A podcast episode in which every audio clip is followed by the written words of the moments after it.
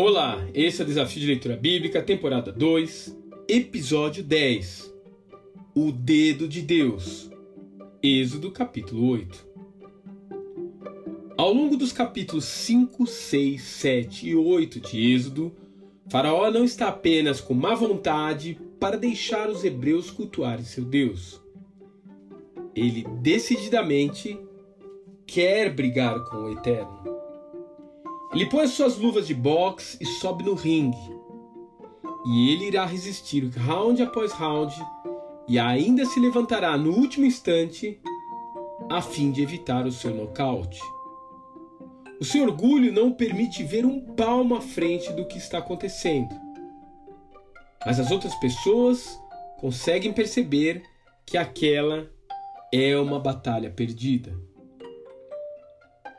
Até mesmo seus magos, que no início do capítulo acabaram colaborando para aumentar a quantidade de rãs no Egito, acabam por concluir no versículo 19: Isso é o dedo de Deus.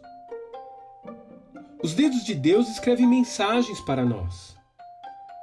Foi assim que ele fez no Monte Sinai, quando escreveu os Dez Mandamentos em tábuas de pedra e as entregou a Moisés.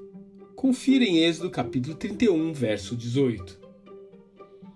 Da mesma forma, foi a mão de Deus que escreveu as enigmáticas palavras na corte do rei Belsazar.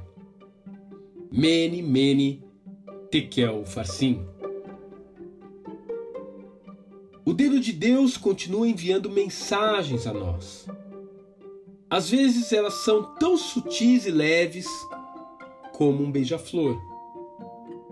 Às vezes, porém, elas são avassaladoras como uma pandemia. Que mensagem você acha que Deus está mandando para a humanidade? E o que você pretende fazer como resposta? Que Deus te abençoe. E até amanhã.